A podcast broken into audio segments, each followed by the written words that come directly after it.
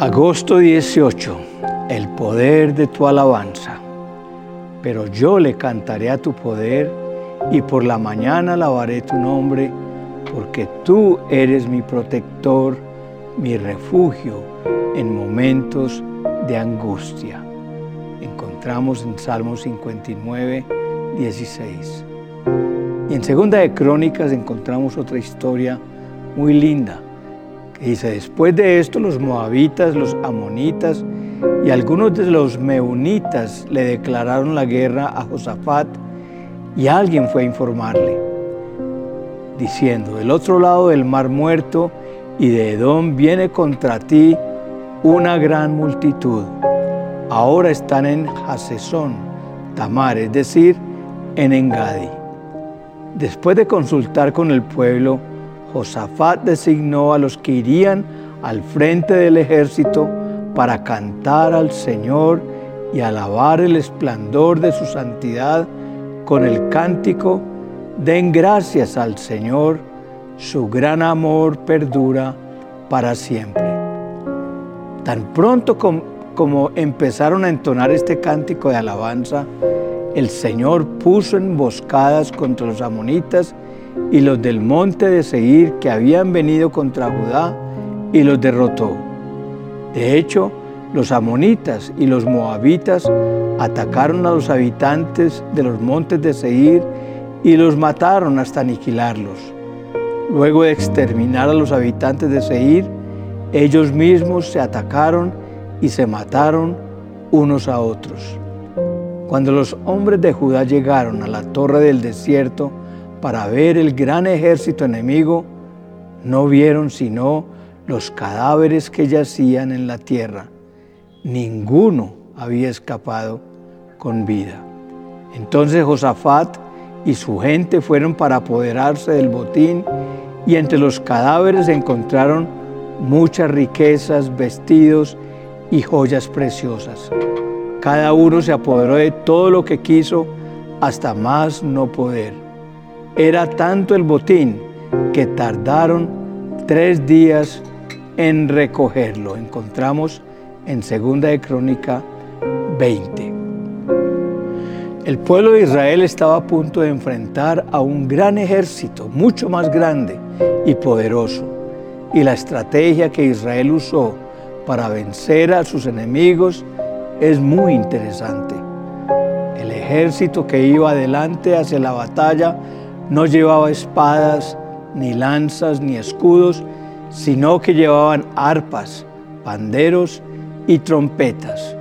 Es decir, ellos enviaron a alabanza por delante.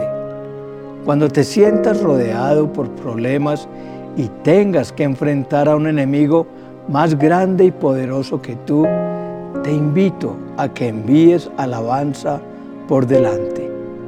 Cosas maravillosas suceden en el momento que empiezas a alabar y adorar a Dios. Después de consultar con el pueblo, el rey nombró cantores que caminaran delante del ejército, cantando al Señor y alabándole por su santo esplendor. Esto es lo que cantaban. Den gracias al Señor, su fiel amor perdura para siempre. Tu adoración te abre el camino. La alabanza les abrió el camino. La alabanza y la adoración te preparan para tu victoria. No podemos esperar la victoria para alabar a Dios. Debemos alabar a Dios para ver la victoria. Mientras tus labios alaben a Dios día a día, tendrás victoria de por vida.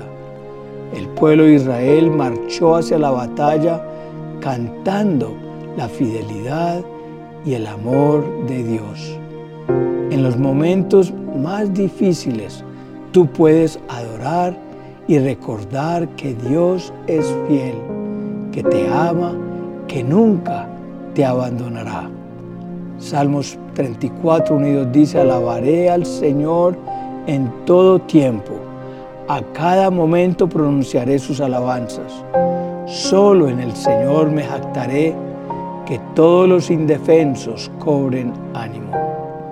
David entendió el poder que hay en la alabanza y en la adoración y que en todo momento es bueno alabar a Dios. En los versículos 22 y 23 de Segunda de Crónicas 20 encontramos, cuando comenzaron a cantar y a dar alabanzas, el Señor hizo que los ejércitos de Amón, de Moab y del monte de Seir comenzaran a luchar entre sí. Los ejércitos de Moab y de Amón se volvieron contra sus aliados del monte Seir y mataron a todos y cada uno de ellos. Después de destruir al ejército de Seir, empezaron a atacarse entre sí. Tu alabanza hace que su mano esté sobre ti. Cuando alabas a Dios, activas el poder de Dios a tu favor. Dios no hizo nada hasta que el pueblo empezó a alabar y a adorar. Pero en el momento en que el pueblo comenzó a alabar, Dios comenzó a trabajar.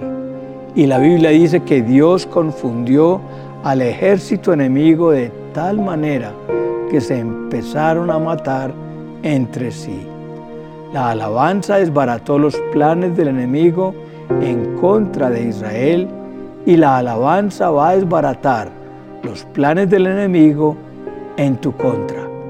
Pero no solo eso, sino que Dios hizo que los enemigos de Israel cayeran en su propia trampa. La alabanza convierte los planes en tu contra en planes a tu favor.